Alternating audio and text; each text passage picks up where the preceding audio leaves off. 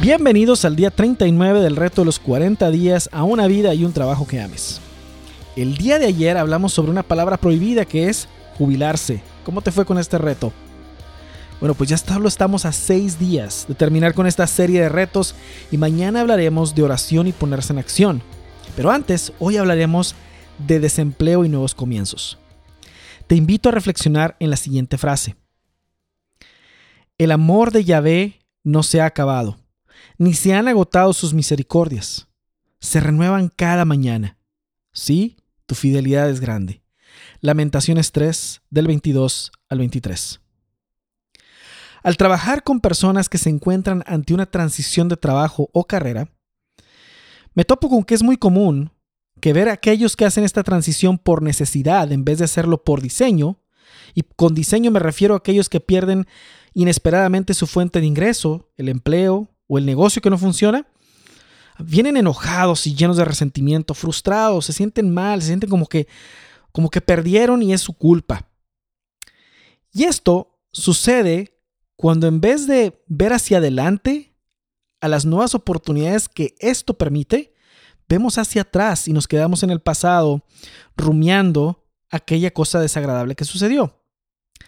Por otro lado, hay que recordar que la palabra desempleo es un término que ya no significa lo mismo hoy en día. No se sostiene ante la realidad laboral actual que vino para quedarse, porque en realidad todos somos consultores emprendedores hoy en día. Y el ser un consultor emprendedor hoy en día es una habilidad que se necesita para sobrevivir profesionalmente. Ya no hay eso de que el empleado y el emprendedor. Ahora todos tenemos que tener una mentalidad emprendedora. Algunos consultores tienen un solo cliente con un contrato de duración indefinida. Sí, esto es a lo que le llamamos antes empleo, pero hoy en día pues ya no es así. Y otros tienen varios clientes, ¿sí? La única diferencia es el número de clientes que tienes.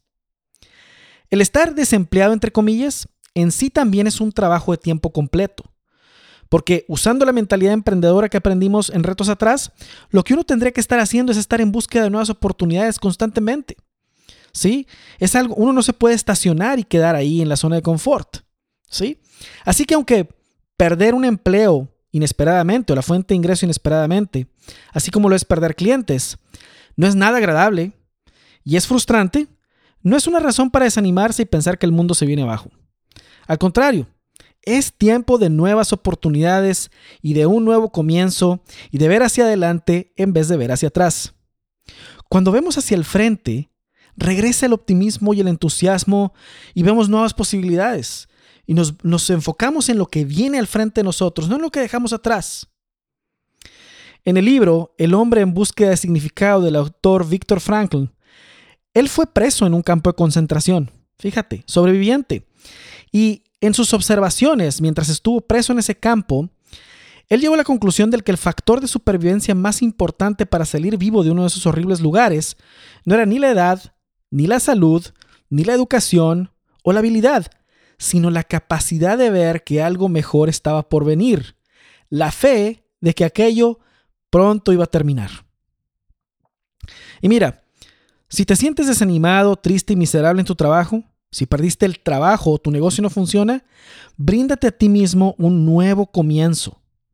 Porque Dios no te quiere ni triste, ni desanimado, ni atrapado. Tu reto para el día de hoy es animar a alguien que sepas que esté batallando laboralmente. E invoca la poderosa intercesión de San José para esta persona.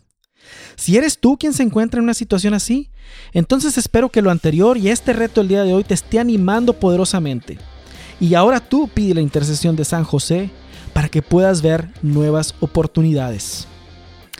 Mañana hablaremos de oración y ponerse en acción.